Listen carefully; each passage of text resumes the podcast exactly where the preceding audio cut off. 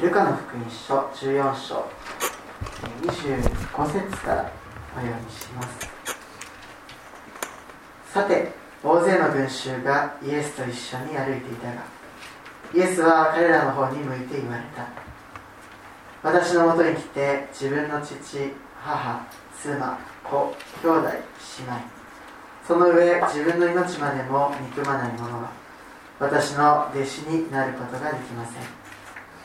自分の十字架を追って私についてこない者は私の弟子になることはできません。とを築こうとするときまず座って完成に十分な金があるかどうか。その費用を計算しない者があなた方のうちに一人でもあるでしょうか。基礎を築いただけで完成できなかったら見ていた見ていた人は皆彼を嘲笑って。この人は立て始めた立て始めはしたものの完成できなかったと言うでしょう。またどんな王でも他の王と戦いを交えようとするときは2万人を引き連れて向かってくる敵を1万人で迎え撃つことができるかどうかをまず座って考えずにいられましょうか。もし見込みがなければ敵がまだ遠くに離れている間に死者を送って講和を求めるでしょう。そういうわけであなた方は誰でも自分の財産全部を捨てないでは私の弟子になることはできません。ですから塩は良いものですがその塩気がその塩が塩気をなくしたら何によってそれに味をつけるのでしょうか。土地にも肥やしにも役立たず、えー外に投げ捨てられてしまいます。聞く耳のある人は聞きなさい。え今日は、えー自分を捨てるパート2と題して、えー、三熊さんから、えーメッセージいただきたいと思います。よろしくお願いします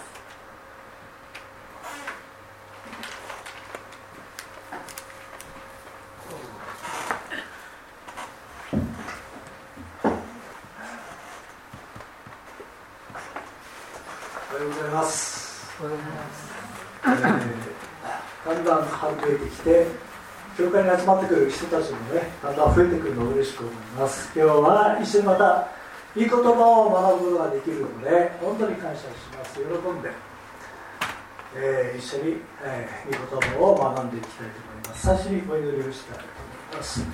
天にいらっしゃる神様、この日を感謝します。あなたのあなたを褒めたたえますあなたの皆を崇めますあなたがいなければ私たちはこうして集まることもできず私たちの命もあなたが与えてくださっていること日々のあなたからいただく恵みも全て感謝します。今日短い間この小さきものが語りますけどどうぞその唇を強めてあなたが万倍にを増して語りきれないところを補いあなたが導いて助けてください。あなたの栄光がまた今日も与えられますようにそしてこのメッセージを通してあなたの皆を賛美をすることができますように導いてください。最初にキリストイエスの皆を通して祈ります。アメン。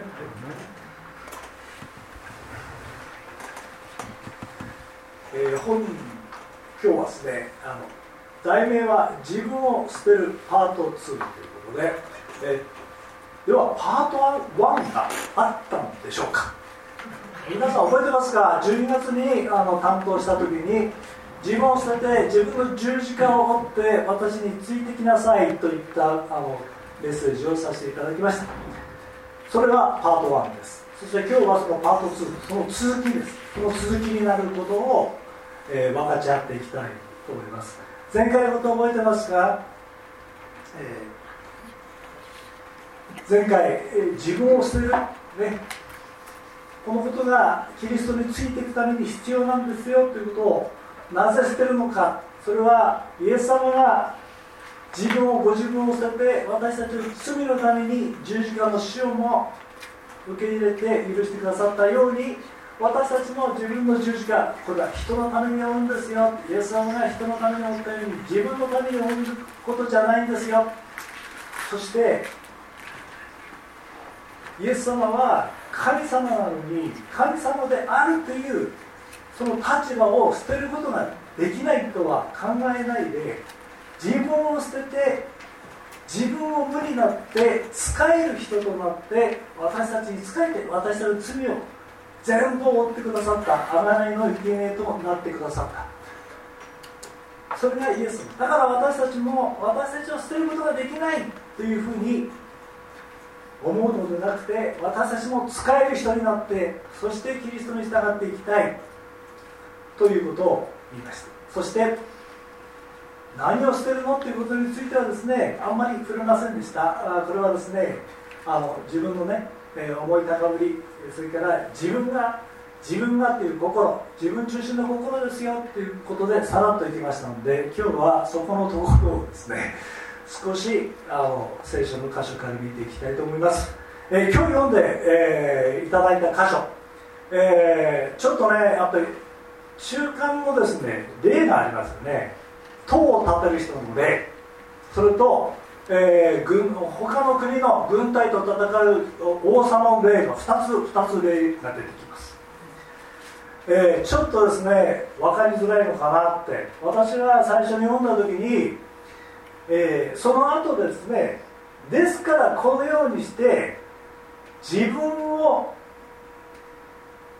財産を諦め他のあの聖書の解釈ではあの自分を捨てなさいという書いて書いてある聖書のあのありますのでこのようにしてっていうこのようにっていうのは塔を作る時に費用を計算してから作るでしょ。戦う時に相手の勢力がどれだけ大きいのか最初に考えてからもしかなわないと思ったら和睦するでしょ。でそういう理屈を述べてそのようにってした後にですねあなたも自分を捨て財産を捨て財産ということは自分の持っているものです。これを捨ててということなの。一見ねちょっとあのん？って思いませんか？あのちょっとね私も考えていたあの思った時に、まあ、昔からそうですけどもうんなかなか分かり2つは分かるんです。2つのことは分かるんですけどもこの結びつきがねちょっと分かりづらいと思ったんですね。まあ、そこのところもおいおい話していきます、えー、今日はですね兄はからいがあの 時間がまだ十分あってすいません私のあの話は長いです。あの最初から言っておきます。あのそしてしつこいです。うるさいです。あのあのちょっと大事な大事だなと思うところは何回も繰り返して言ったりします、ね。えー、実はですねあの自分がどのような話をしてたのかなっていうのはあんまり聞いてなかったんですね。で佐々木牧師があのメッセージをねあの音声データで Spotify であのずっと流してて流してて配信してくれています。そして私それを見つけてですねそれはある人から教えてもらったんですけども、まあ、今まで知らんかったのかっていうのもありますけどもそれですね2年間分だけありました。で私が話したことを2年分聞いてみたんですね。ずっと通勤の途中ずっと聞いてですね。あのそしたらですねあのすごいあのパターンが分かってきたんですね自分で言うのあのさっき言ったあの長いしつこいうるさいっていう あのパターンが分かってきてですね。あのこれは一体どうなのかなと、まあ、今更ねあんまり変える気もないんですけども。でねそして聞いてた時にねあのちょっとね変な話ですけども自分でもね面白いなと思ったんです。聞いてるうちに。でこうやってメッセージをね通勤の時間聞いていくのもねああいいなっていう話なんです。そういうデバイスがあるということを感謝ですねって。で1回でね分かんなければ 2, 3回2回3回で聞くことによってもしかしたらご自分の中にも新しい発見があるかもしれません。ね、そういうことをメッセージを、ね、聞いて神様の言葉聖書の言葉聞いてなぜ聞くんですか？私たちはそのように生きたいと思うから。そして自分をそのことを実現して実行しようと思うから。だから聞くんですねただ聞いて楽しいなではない。そのことを思う時に何回も聞くっていう時には大事だなと思います。で昔はねあの言葉もなかった。あの書いたものがなかったんであのみんなの口から、えー、耳から聞くこと聖書をね、えー、聖書という書物になったのは最初からそうではありません、えー、羊の皮に書かれたりそういう交渉で伝承していたものがですね聖書になっていったりするあのあの歴史があるんですけども私たちは幸いなことにいろいろなデバイスを持って神様の言葉に触れることができるこの恵みをですね感謝したいと思います、まあ、それはそっておいてですよ今日の箇所、えー、最初にですね一番最初に誰に向かってこの言葉は言ったんでしょうかっていうところ一番最初にですねついてくる群衆に向かってって書いてます、えー、イエス様はもう追っかけられてたんですよね群衆に。だってね奇跡をするでしょ？魅力を癒してくれるでしょ？ね、いろんな必要なこと奇跡を行うんですよその前には5000人の人たち男だけで5000人まあある箇所には7000人男だけですよ。5つのパンと7匹の魚で全部を養いました。そういう奇跡をなされるでしょ？でちょっと前にはラザロという友人をね生き返った生き返らせた。そういうその話がエルサレム中いやユダヤ中国中全部に広がっていったんです。皆さんその話を聞いたら皆さんはどうしますか？その人がすぐそこにいるって聞いたらどうしますか？行きますよね。当然のことだから。この人は何なんだ？この奇跡の力は何なんだろう？力がある言葉一体何なんだろう？それは一般の人も同じ。もちろんもっと警戒してる人がいました。パリサイ人なり立法です。今まで立法を守りましょうと言ってきた人たち教師先生祭司そういう人たちも気になってしょうがない。だからこの前の時にはパリサイ人のもうキリストをどうぞうちに来て食事をしてください。って言って招いたりするわけです。でもこの時には群衆がついてましたその群衆の話に戻りますとこの群衆は見たい。でもその中にはねどんな思いを持ってついてきたんでしょうか、えー、ね、想像したら分かると思うんですけどももちろんね自分の問題を神様そういう人も分かってください。そういう人もいたんでしょう。でもね一体この人何なんだ。まるで今日の今日のアイドルの追っかけのような何かこの人についていったら自分は得するんじゃないの？何かもらえるかもしれない。簡単に言うとね。そういう気持ちが群衆の中にあったかもしれません。でイエス様は休むこともあまりできないでこのような人たちに追っかけ回されてたんですね。である時には湖を湖を渡って反対側に行くように避けたり。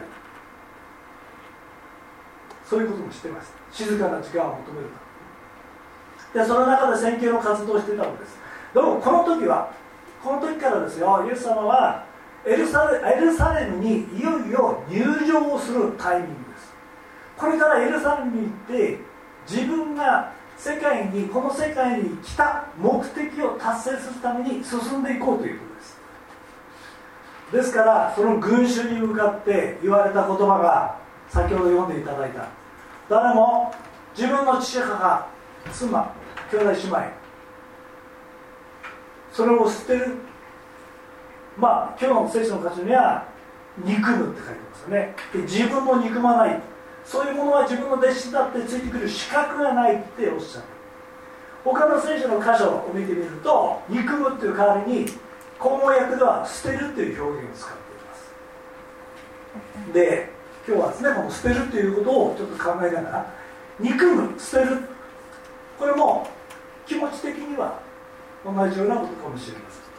そういう人たちに向かってイエス様はきっとですね自分はこの人についてたら何か得なことがあるかもしれない。そういうことでずっとついてきた人。この人たちに向かって振り向いて言われた言葉かもしれません。そしてその意味はね自分だけが何かをもらえる何か自分は得するんだだからついていこうという人たちは自分が得しないことがあったらついていかなくなる。これはもうはっきり分かりますよね。自分がその道に入っていって自分が損をする。自分が持ってるものがなくなる。自分の生活が脅かされる。そういう恐れがあった時に人は簡単にですねついていくことをやめるんです。これこの社会でも全部当てはまることです。しかししかし本当についていきたい。本当に目的を持っていきたいという時にはその困難を乗り越える力もあるんです。これは教会だけではありません。信仰だけではありません。他のことも全てそうです。何かを成し遂げたいという時には困難があり得るよ。それはこの時代特にイエス様に従っていく時には十字架っていうことも言いました。前の時も言いました。十字架は美しいものっていうイメージはこの当時は全くありませんよ。十字架のペンダントしてる人全くいませんよ。なぜならば十字架は直結で死を意味する死ぬということ。自分は死刑死刑になるということを示すのが十字架。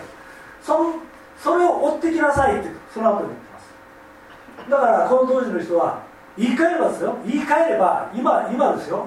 この言葉を今の現代の言葉にちょっと極端な例で置き換えると私の言うことを私についていきたいと思うなら警察に捕まって死刑になるかもしれないよ。ということの意味もあるんです。皆さんそういう人がね私についてきなさいって言ったらどう思いますか？この人やばい人。あのこれちょっとあのそんな人にはついていきたくないですよね。それだけそういう過激な言葉でもあるんです。イエス様はこの時代に来たのはもうほとんど革命を起こすような革命を起こす世界をひっくり返すようなそういうインパクトを持ってこの世界にだって神様ですから。ね。でその言葉っていうのはこういう意味を持ってその当時聞いた人はですねやっぱりギョッとしたと思います。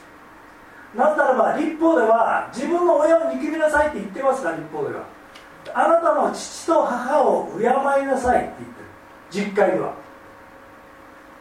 ね。そして自分を憎みなさいって言ってますから自分を愛するように人を愛しなさいってイエス様おっしゃる。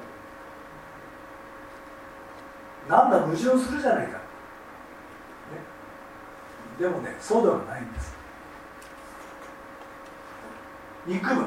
自分を捨てる、ね、時にはですねずっとそういうことをしてなさいって言ってる。ずっと憎んだままずっと捨てたままずっとそういうことを継続して知らなさいっていうことは一言も言ってない。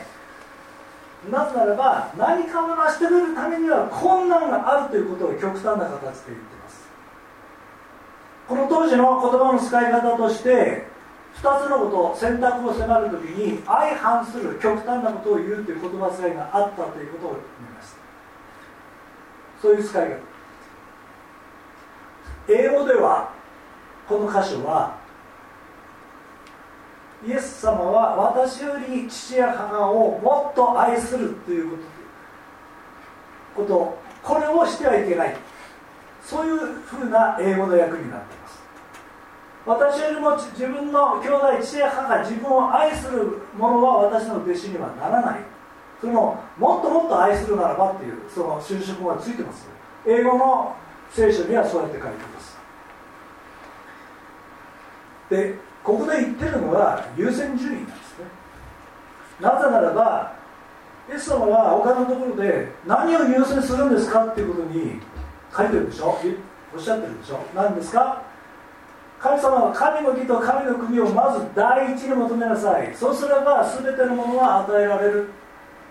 まず私たちが第一にすべきことは私のことでもないあなたのことでもない世間のことでもない心配事でもない大事にするのは神神様とその神の義を第一としなさい。その時には結果としてあと全てのものが準備されています。イエス様に従っていく時にこれが約束なんイエス様はそうおっしゃいました。だから結果的にはですね家族を憎みなさい家族を捨てなさい自分を捨てなさい自分を憎めなさいと言ってますけどでもイエス様の弟子となってついていく時にそれらのものは全て逆転してもっと家族の関係も愛するものになりもっと自分を愛することになるという約束だと私は思います。そのために一時的にはですよ優先する順位が変わるべき。日本でもですね教会に行くって言って家から出ていけ感動するっていううちもね少なくない。なかったんです。今はあるかもしれません。ちょっと前まではね。なぜならば自分のうちの宗教とは違いますよということが始まるでしょう。でその風潮というのは今もあるんですね。やっぱり困難です。ね。いろんな土地に麦の種を落ちます。今のところに落ちた世にその例えがあるでしょで良い地にまかれたのはすくすく伸びるけども。でもその環境によって変わる人間変わるんです。でもその困難な時にその目標神様は私のことを愛していて神様を第一とする時に他のものは全て用意される。それも私たちが思っている何倍にも勝る方法で用意される。そういう生き方を諦めるんですか？本当の弟子はその生き方を諦めないよ。というメッセージ。さてそうするとですね次の。塔を建てる時に費用を計算する人がいないでしょうか。他の軍隊と戦う時に他の軍隊の状況を確認しない人がいないでしょうか。っていうところ、そのように先ほど言った神様を第一としなさい。この例はなぜそうなったんでしょう？神様にとってはまずはまあうちを建てる時にあの今ね自分にいくら全くそのあのなんていうんですかあの費用の計算をしないでうちを建てる人はいないんですよね。いたらすごいすごいっていうかそれは無謀と言ってあの土台だけ建てたんだけどもうお金がありませんでしたっていう人はまずいないですよねことごとさようにですね神様についていくっていうことの時に自分を憎む自分を捨てなさい。それはそのように自分の家を建てるのに費用を計算しないっていうことがそういうことをしない人がいないっていうことと同じように神様に従っていく時には自分を捨てるっていうことがそれと同じレベルの絶対にっていうかみんながうなずいてそうだっていうことだって言うんです。自分を捨てることは。まず神様を第一とするということが自分の家を作る時に費用の計算をすると同じレベルなんだよ。それはみんな当たり前にやるでしょ。だから自分を憎んだり自分を捨てたりそういうことというのは実はそのレベルで当たり前にすることなんだよ。そのようなことだと私は思うんですよね。それは神様が言った。私たちはなるほど。自分の家を建てるのに費用の計算お金の計算しない人がいるでしょうか。いるわけがないと思います。賛成です。そうです。でもイエス様に従って弟子となっていく時にそれと同じように自分を捨てるってことは当たり前でしょっていう感覚にはなかなかなれない。そこに問題点が問題点というかね難しいところがある。でも実はそれは必要なことなんだ。というわけですさて自分という財産って書いてますけど自分を構成する要件。自分の条件何でしょう？自分の地位ですか？自分の年齢ですか？自分の生い立ちですか？ある人はですね自分じゃなくてうちの親はこんなにすごいんだって人がいます。まあいいんですけどでも自分が持ってるものでしょうか？自分の性格でしょうか？自分こういうものでしょうか？自分を今自分が自分でいるために私たちが自分のものだと思ってるものは何ですか？普通は先ほど言ったように自分の地位や名誉ややってきた経験や自分の力や誇りや自分の思いやそういったものが自分を今までずっと生きていなかった経験が全て凝縮して私というものを作っています。もちろんです。この見た目もこの性格も含めてそれは自分です。と思っています。それは私も皆さんも自分の財産ということが言えるんじゃないでしょうか。時にはですよその持っている財産が自分の力や自分の才能がそれがですね神様のもとに神様のもとに弟子となっていく時に邪魔をすることはないですか？どうしても自分はこの誇りを捨てられない。神様に向かっていく時にそういう思いになったことはないでしょうか。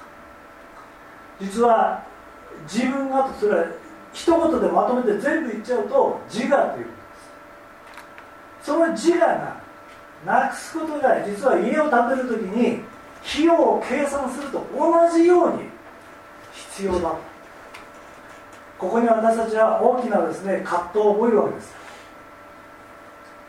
で前のメッセージの時も言いました。この恐れそういう時に怖い。自分が今まで気づいたものをなくすのは怖い。その怖さをなくなるのはどうやったらいいんでしょう。前も言いました、えー、もう一回言います。それはキーワードは愛ですよねなならば愛は全てを置いて愛は恐れを取り除く。第一ヨハネの4章の8節があります。愛って満たされる時に私たちはそういう自分を捨てなければならないってなければならないいやいやですか捨てるってことの意味も言いました。私たちは捨てる捨ててるものはまず思いを浮かべるのはゴミですよね。ゴミをいちいち覚えてますか？あれ捨てた？後悔してますか？しないんです。捨てるということは捨てたことさえも忘れてしまうことですよね。それほどまで。問題ない。そんなものはもういらないっていうこといらないって意識しないでも。そのようになって初めて捨てるっていう意味が分かるんです。これは仏教の話ですけど。でも本当にその通りだと思います。えそして自分をで愛に満たされる時この自分を本当に今まで頼りにしていたもの自分が自分であると絶対に思った思ったもの自分はこれがなければ自分じゃないそういう思いももしかしたら神様を第一とする時に捨てなければならないかもしれない。その時に恐れがあります。これがなくしたら私明日から生きていけないかもしれない。私はこれをなくしたら人から相手にされないかもしれない。私はこれをなくしたらもう仕事ができないかもしれない。何ができない何ができないこれができない。そういうもの恐れです。それを恐れを消すのは愛ですと言いました。そして神様は愛だから。愛のあるお方の愛の中にとどまるときに私たちは恐れをなくすことができる。そしてその愛はいつまでも消えることがなくていつまでも残るのは希望と愛だけどその中です。一番優れているものは愛ですって。コリントリと第一あの愛の、ね、歌詞にあります。愛はいつまでも残るんです。この恐れをなくす愛こそがこの世界がそれで満たされたら戦争なんか起こるはずがありません。争いも起きない。これが究極の真理ですよね。さて今朝も純先生のメッセージでパウロのことを紹介してくださいました。実は後のちょっとの時間のパウロのことなんです。不思議な導きですよね。純先生が最初に話してくださって本当に感謝をします、えー、一箇所聖書を読ませていただきたいんですがピリピリというの手紙3章。3章の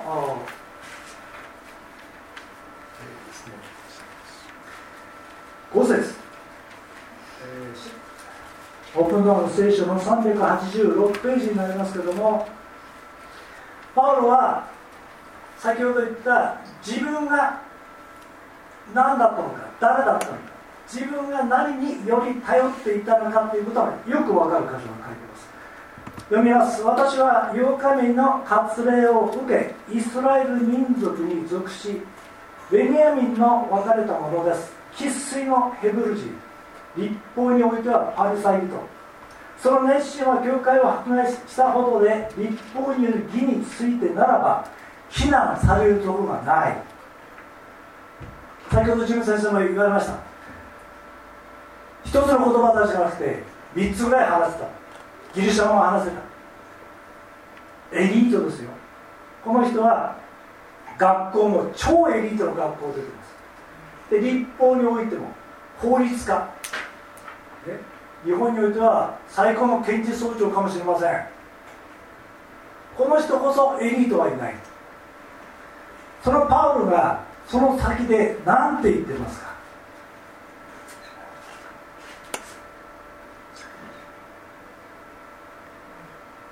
ね8節。それどころか私の主であるキリストイエスを知ってていることの素晴らしさのゆえに一切のことを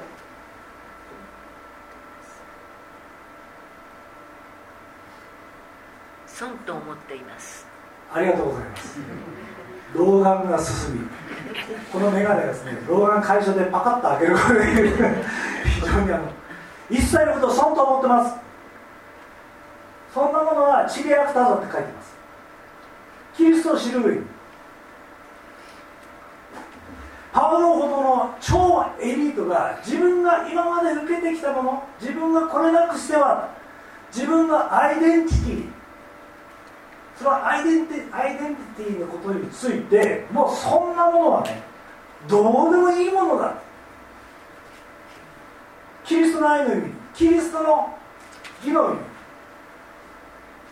キリストを知った喜びの上にキリストにあって永遠の命を約束されたものとしてその全てがパウロを変えました。もしパウロが私は今までの教育をどうしても捨てることができない今までの生き方をエリートとしてこの人はみんなからの尊敬を集めてました。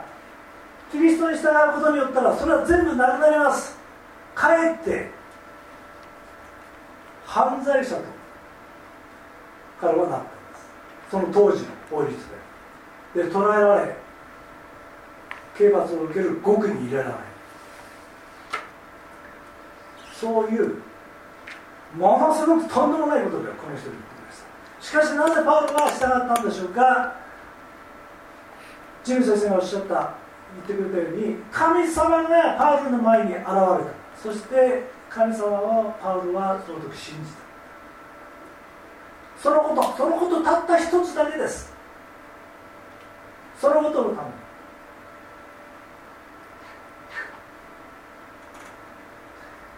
パウロはそのことに従っていきパウロはね学歴も素晴らしかった。ね。それがどう変えられましたか。今やですねパウロが書いた書簡が聖書となって全世界に広がってます。パウロは学歴その当時のトップエリート最高の学歴を持って言葉も話せました。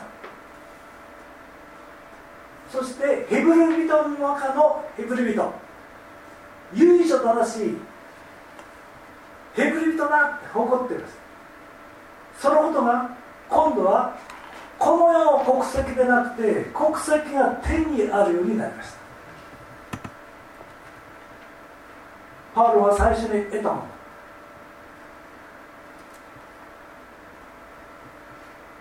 でパウロはねこのピリピリピリの中に中の手紙の中に最後の方でキリストにある義を求めているまだ私は捉えたと思ってない逆に言うならばまだ私はキリストの知知恵において完璧ではないってでもそれを捉えようとして一心に励んでいる。パウロほどの人がですよ聖書を書くような知識と冷静といろんな力がある人。でも彼も自分のキリストにある義の中の知識においてはまだ全てを捉えていないって言ってます。全てをはっきり言って全てを捉えることができる人はこの世に一人もいません。それは神様の義だから神様の奥義だから。でもそれを得たいと思ってひたすら走って励んでいます。このことこそ最も自分を捨てたことによってパウルが与えられたこの意欲こそが弟子となる最大の条件。ですから私たちの自分の状況もしかしたら捨てられないことがあるかもしれません。でもだから諦めるという選択肢はないんです。もし私たちが諦めたとしても神様が諦めてないんです。神様はいつでも期待しています。神様はいつでもその愛を注いで私のもとに来なさいと神様はいつでもおっしゃってくださってます。それを拒んでいるのは神様ではなくて私たち自身その神様を信じて向かってきてそしてパウルは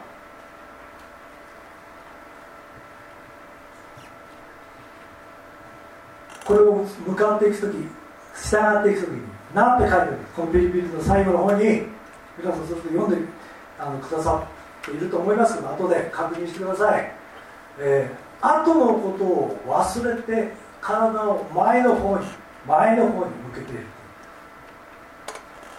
前そしてパウロがしてたのは先ほど言ったようなこともそうですけども昔あっていることを置いてきてそれを忘れて捨て去って未来のこと前のことに自分は歩んでいるなぜならばまだ捉えたと思ってないからその捉えるために前に向かっていく私たちも前に向かっていかなきゃならないです。それは教会生活も教会の在り方でも教会の目標でも前に向かっていかなきゃならない後にあったことそれはそれ重要です。でもそれにとらわれるあまりに神様を第一第一とすることがもしもそれがおろそかになるようなことがあるのならそれは後ろに置いて忘れてしまっていいんです。前に向かって進んでいく。もう新しい年度が始まります。4月から。そして今月中には総会が始まります。この総会はオープンドアチャペルがこの4月から1年間どのような活動をしてどのように神様の技を実現していく教会になるんですかということがその総会で決められるものです。どうぞそのことを覚えて準備をしましょう。幸いなことに先週話し合いをしました。そしていろんなことを話していろんな意見も出ました。いろんなことを思ったかもしれません。しかしそれはこれから先向かっていくことの駅になると私は思いますそしてここは教会ですから。教会がこの場所から中心に神様の栄光を表し神様の皆を褒めたたえてそのことによって私たちがもっともっと喜んでそして教会に来た人がなぜこの人たちがこんなに嬉しそうにニコニコしているんだろう。何がこんなによくてみんな集まってるんだろう。それは言葉で言うよりももっともっと説得力がある。私たちの神様の栄光を輝かせる一つ賛美をする一つ。先週の千恵子さんのユースメッセージの時に表情のことを教わりましたね。ね。伝染するんです。私たちも神様の栄光に包まれて愛に包まれている時に他の人が見てたら他の人がそんなことは思いませんよね。もし教会に来ることによって恐れを持ってくる人もいるかもしれません。でも愛の中にいるとその恐れは消えるんです。教会が愛を発信する場所。これは最低必要なことです。私たちはそのことのために先ほど言ったようにこのところではちょっと極端な例かもしれません。しかし場合によってはですよ。場合によってはこのようなこともあるということも念頭に置きながらそれでもその時に必要なことは神様を第一第一とする時にその時々に必要なことは絶対に与えられるんだ。そういう確信を持って。そういう意味で理想的には喜んで自分のことを捨てましょう。一番捨てなければならない捨てるということについてもう少し具体的に言うともう終わりますけども。時間って10個やりたいことがあった時全部その同じ時間にできますか？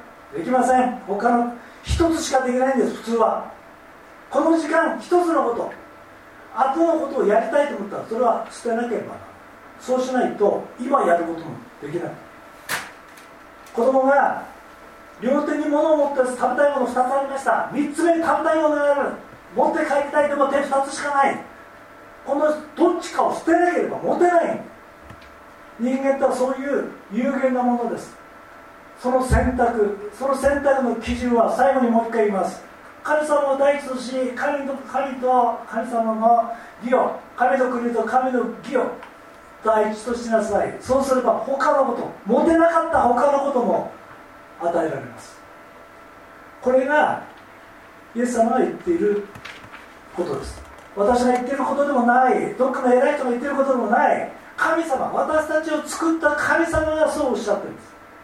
それを信じて日々の生活を戦って歩くこと。これが信仰だと思います。お祈りします。神様この時を感謝します。どうぞ。私たちがあなたから遠ざけるものこれを捨てることができますように。たとえ大事なものと思っていることがあっても神様あなたに従うために捨てることが必要ならばその勇気を与えてください。それには私私たちが神様あなたの愛の中であなたを経験していくことこれが必要です。そしてそのことのために前を向いて後ろのことを忘れてひたすらに捉える捉えるために進んでいくことができますどうぞお一人一人を強めてください。神様の愛で満たしてください。その時に私たちは私たちの一歩を踏み出すことができる。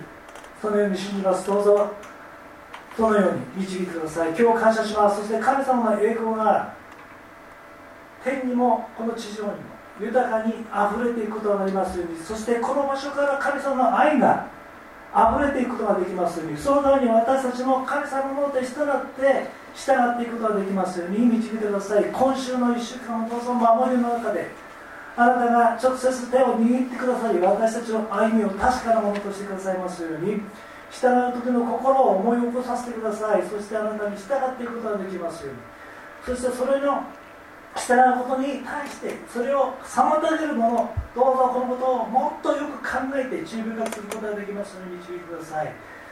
そしていつまでも神様あなたのもとにあなたの道にあなたを求めて従っていくものであり続けられますそしてこの教会を祝してください。この来年の歩みもどうぞ祝福ください。感謝をします。今日のこの時間を感謝します。キリストイエスの皆を通して感謝して祈ります。アメン。